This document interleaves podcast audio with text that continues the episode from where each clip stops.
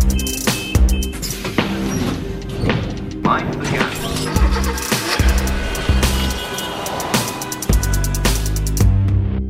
Aquecemos o motor para mais uma operação stop, como sempre com o Alfredo Lavrador. Vamos olhar para aquilo que se vai passando em termos de hum, motorizados também.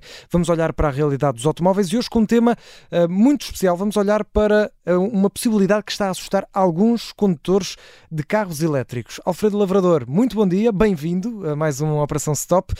Ora, vamos aqui falar, Olá, uh, vamos aqui falar de, de, uma possibilidade que tem estado a assustar alguns uh, condutores de elétricos, uh, isto porque de repente surge aqui este medo, será que é preciso uma carta de pesados agora para conduzir alguns elétricos? Isto porque começam a, a aparecer alguns, alguns carros, alguns veículos ligeiros com mais de 3.500 kg de peso bruto, ou seja, alguns países podem exigir outra carta de condução, mais para pesados. Isto, isto é uma realidade, Alfredo. O que é que se está a passar aqui? Há mesmo esta possibilidade de eu, se quiser um carro elétrico, ter de tirar uma carta de pesados para o, conseguir, para para poder conduzir?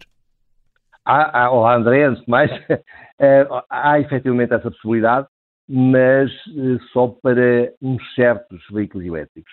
Eh, só começando pelo princípio, o, o, condutores como tu, eu e a esmagadora maioria de quem nos ouve possuem a licença de condução B.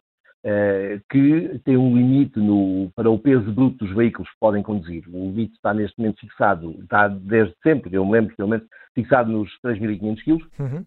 um, o que já inclui o peso do veículo, claro, a capacidade de carga, uh, ou seja, o peso dos ocupantes, o respectivo bagagem, etc.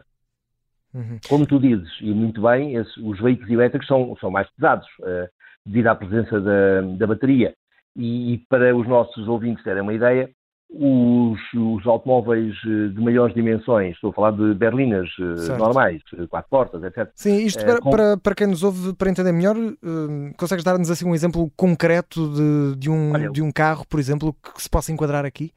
Claro, olha, por exemplo, o DOT uh, 3, que são assim os mais conhecidos, uh, o Tesla Model S, o Mercedes EQS uhum. e o BMW i7, que são certo. também dos mais recentes no mercado. Um, esses veículos, têm, todos eles na casa dos 5 metros, são, têm baterias uh, com, uma, com uma capacidade uh, de 100 kW ou ligeiramente entre 100 e 120 kWh. Uhum. Um, todas estas baterias têm um peso que uh, pode ascender, umas são ligeiramente mais leves que outras, mas também não vamos agora entrar em detalhes, mas podem rondar os 700 quilos. Estamos a falar de um, de um, de um peso uh, considerável. E o problema uh, que foi suscitado agora um, eh, foi que surgiram no mercado uh, dois tipos de veículos que tipicamente têm potencial para ultrapassar as 3 toneladas e meia de peso bruto, o tal limite que, que, que nos é imposto pela regulamentação, certo. o que obrigará quem os quiser conduzir de tirar uma carta de condução de caminhão, portanto, que eh, é muito mais exigente uhum. e, e, e, tem condicionantes que eles nunca vão usar, ou seja, eles na prática não vão conduzir caminhão nenhum. Claro. Uh, mas uh, esse é o, é o, problema que está em cima da mesa. Então, e quais é que são esses veículos? Vamos a isso. Olha, uh, vamos começar por um, que foi o mais recente um, e que gerou um certo buzz, curiosamente, um, e, e, a explicação deste buzz não tem nada a ver com o facto de se tratar do Volkswagen uh, ID Buzz, que um, temos uh, na versão Califórnia, que é o nome que a marca dá às motorhomes, portanto, aqueles veículos que são um relote em cima de um, de um chassi, de um, de um, pequeno, um pequeno veículo comercial. Um, esta motorhome um, com todos os extras que tem que transportar a bordo, da cozinha, a estrutura que suporta a cama, uh, há todos aqueles arrumos para que seja possível certo. estar uns dias ou umas semanas fora do, do, do da, da, civilização, uh, longe da civilização, um, e é fácil que o, peso total se aproxime do, dos, dos 3.500 kg. Sobretudo se tiver montada uma, uma estrutura uh, superior, um toldo, um, que só isso uh, uh, faz disparar o peso em mais 100 kg. Simultaneamente, depois ainda têm portas de correr, têm mais uma porta de correr do, do que é normal.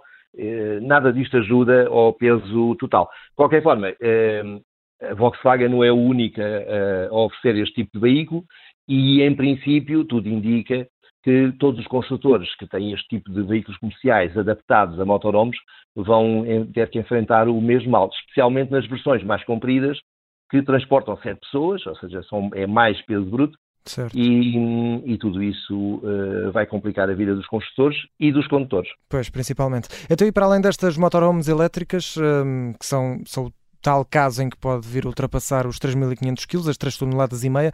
Há mais algum caso em que os condutores possam estar aqui, um, no fundo, uh, com esse, essa possibilidade real de, de, ter de tirar a carta de pesado? Olha, uh, há. não, não, Estou com medo não... que seja o meu Peugeot 108. é, não, sabe? eu acho que estás sabe. Não, não digas a ninguém, mas sim, acho que estás Sim, também acho que mas, sim.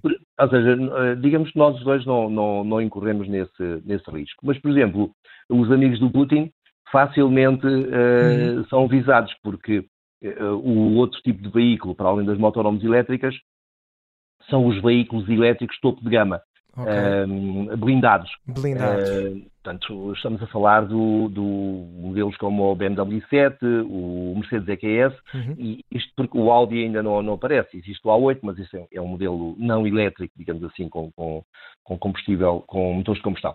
Uh, irá surgir em breve.